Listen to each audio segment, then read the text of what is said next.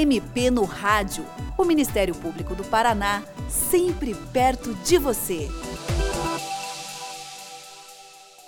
O ano letivo está prestes a começar e com seu início, 2 milhões e meio de estudantes voltam às aulas em todo o Paraná, somando os da rede pública e os da rede particular, dos ensinos básico, fundamental e médio. Esses são os dados da Secretaria Estadual da Educação. Por isso, falamos nesta semana, aqui no MP no Rádio, sobre o direito à educação e a garantia de vagas para todos os alunos. Quem conversa conosco sobre esse tema é a promotora de justiça Clemen de Lara Pires Gomes, do Ministério Público do Paraná. Doutora Clemen, quando se fala que educação é um direito fundamental, o que é que isso quer dizer? Bom, se a gente fala em direito fundamental, a gente tem que lembrar que é, assim se entende porque educação é um direito que está previsto na nossa Constituição, na nossa Carta Magna. Então, nesse sentido, juridicamente falando, ela é um direito fundamental. Está lá reconhecido no artigo 6 da Constituição, como entre os principais direitos sociais, e é, por isso a gente diz que ela é um direito fundamental.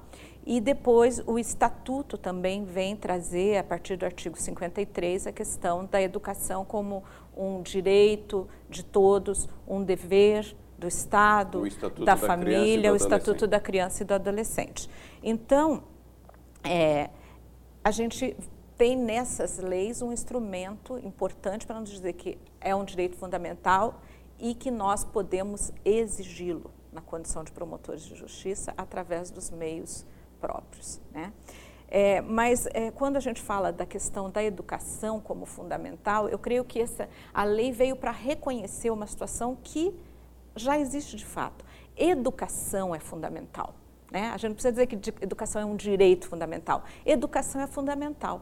Porque se nós dois estamos aqui conversando nessa entrevista, é porque nós tivemos acesso à educação. Né? É, ela nos capacita para viver em sociedade, para desenvolver as nossas potencialidades como um todo. Quem faz isso é a educação. E começa em casa. É? Então, a gente tem que lembrar de tudo isso quando fala de educação. Educação vem de um termo de latim que diz educare. O que, que significa? É, é você fazer, é, sair para fora, conduzir para fora, ensinar como sair, ou seja, educar é você tirar a pessoa ali do meio onde ela começa a vida, dentro de uma família, de né, dentro de um ambiente é, mais limitado e prepará-la para a vida, para o mundo, para viver em sociedade de uma forma produtiva, de uma forma harmoniosa. Então, é, Paulo Freire diz assim naquele livro dele, numa obra Educação como Prática da Liberdade, que na verdade a educação representa a capacidade de ser. Então, dito isso, é, é evidente que a educação é fundamental se nós queremos ter uma sociedade produtiva, se nós queremos ter pessoas que, que estejam preparadas para viver, para desempenhar o seu papel na comunidade, para que a gente possa ter, no, de fato, né, como realidade, a liberdade, a democracia, a cidadania, a vida digna. Então, a lei veio e trouxe isso como um direito fundamental, porque ele é fundamental porque a questão da educação é fundamental para o ser humano. A gente começa a aprender quando começa a reconhecer a voz da mãe, pensou? E continua aprendendo até hoje e até o fim da vida, né? Porque a gente aprende na escola e a gente aprende também com as nossas experiências. Agora nós estamos aqui falando da questão da é, educação no ambiente escolar, né? E por isso, é, para a gente garantir essa possibilidade que a Constituição fala lá no artigo 6 né, elenca a, a, educação como um direito fundamental e ela é vista, é, é dita né, como, na própria lei, como um direito de todos, não só de criança e adolescente, mas obrigatória para criança e adolescente. É nesse sentido, então, cabe também ao poder público garantir a educação Nesse sentido, a rede pública de ensino está aberta a qualquer pessoa, qualquer pessoa que precise estudar pode se habilitar a uma vaga no ensino público em qualquer etapa? Com certeza. Nós, a, a gente tem é, a educação, entre outras é, questões que são garantidas por lei, ela é obrigatória, ela é pública, ela é gratuita, ela, ela, todo brasileiro tem direito a isso. A educação obrigatória, né, ela é obrigatória, ela é, pode ser pública, gratuita no estabelecimento de ensino mais perto da sua casa. E ela é de acesso universal, tem que ter as ofertas das vagas necessárias e igualdade de acesso. Agora, veja, isso tudo está no artigo 54 do Estatuto da Criança e do Adolescente. Né? É, em que pese ela ser ter igualdade de acesso, quando a gente fala em educação, a gente fala em isonomia. Isonomia não se confunde com é, qualquer um ter é, prioridade nessa vaga. Porque quando você quer dar o mesmo direito para todos, você tem que tratar desigualmente os desiguais. Então, a gente, é, essas vagas no ensino público, elas são para todos. Todos podem estudar no, numa escola pública. Mas as vagas que são requisitadas pela Justiça, pelo Ministério Público, elas priorizam aquelas pessoas que, se não tiverem aquela vaga, elas não terão acesso à educação. Mas veja, isso é tão sério que essa questão da universalidade do direito, todo brasileiro tem direito a estudar numa escola pública, se uma determinada pessoa, mesmo podendo custear uma escola particular, quiser colocar o seu filho numa escola pública e eventualmente haja falta de vagas naquela localidade onde ela reside, ela pode entrar com uma ação judicial por meio de um procurador, né, de um advogado, e obter esta vaga, porque o juízo vai deferir esse pedido, porque existe esse entendimento né, na lei, essa previsão legal de que o direito à educação é público e qualquer brasileiro tem direito a estudar de forma gratuita. Nas escolas, seja desde o ensino de educação infantil, do ensino básico, educação infantil, né, ensino fundamental e médio, até a universidade. Doutora Cleme, o que acontece quando a família busca uma vaga para uma criança, um adolescente na rede pública e não encontra? A escola diz que não tem vaga. O que é que a família deve fazer? Nós temos é, que ter em mente essa questão de que o acesso à escola, o direito a uma vaga numa escola pública é universal na escola mais próxima da residência da família. É, esta é a previsão. Então, nós não podemos é, confundir com, por exemplo, eu quero que o meu filho estude na escola X ou Y, porque eu ouvi dizer que aquela escola é melhor, então eu quero que ele vá estudar lá e eu vou lá no promotor e o promotor tem que exigir a vaga. Não, em princípio é a escola mais próxima. Em princípio, o que a lei diz é que o direito é a escola mais próxima. Por outro lado, se houver disponibilidade de vagas numa outra escola, a família não é impedida de colocar lá a semelhança do que acontece em outros lugares do mundo. Aqui, se você tem uma escola no centro da cidade e quer que seu filho estude lá, e existe a vaga, e os, e os estudantes do, do entorno daquela escola estão todos com as suas vagas garantidas, pode colocar lá o seu filho, pode colocar lá o seu aluno. Mas, é, preferencialmente, o que tem direito é na escola próxima da residência da família. E se não houver vaga? Se não houver vaga, existem algumas condutas que se deve adotar. É, eu que trabalho numa comarca de porte médio, é, que é São José dos Pinhais, nós temos um fluxo.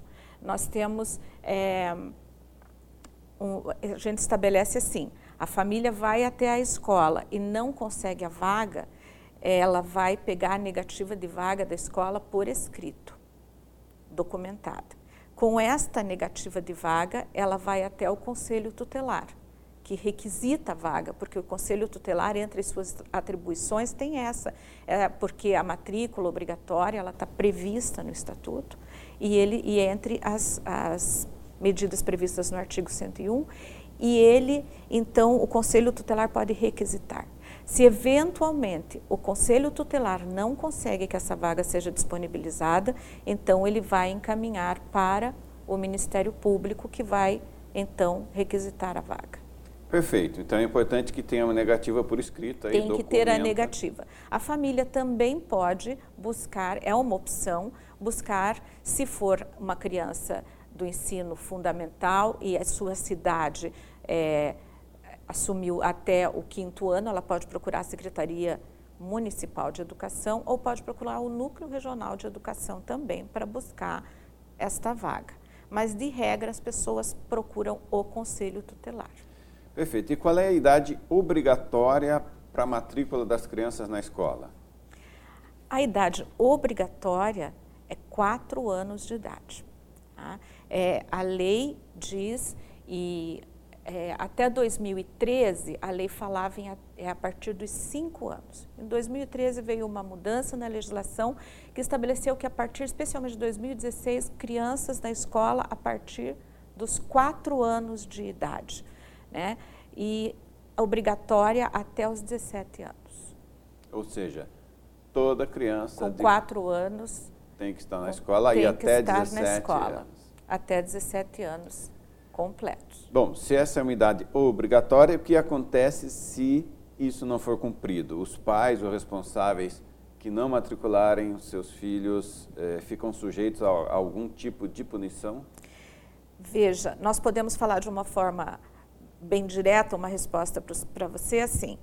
Tem duas maneiras desse pai ser penalizado por esta omissão, que se constituem é, numa atuação é, levando em conta a prática da infração administrativa prevista no artigo 204 do Estatuto da Criança e do Adolescente, que prevê uma multa de 3 a 20 salários mínimos. E também existe a punição a nível de Código Penal, na esfera criminal.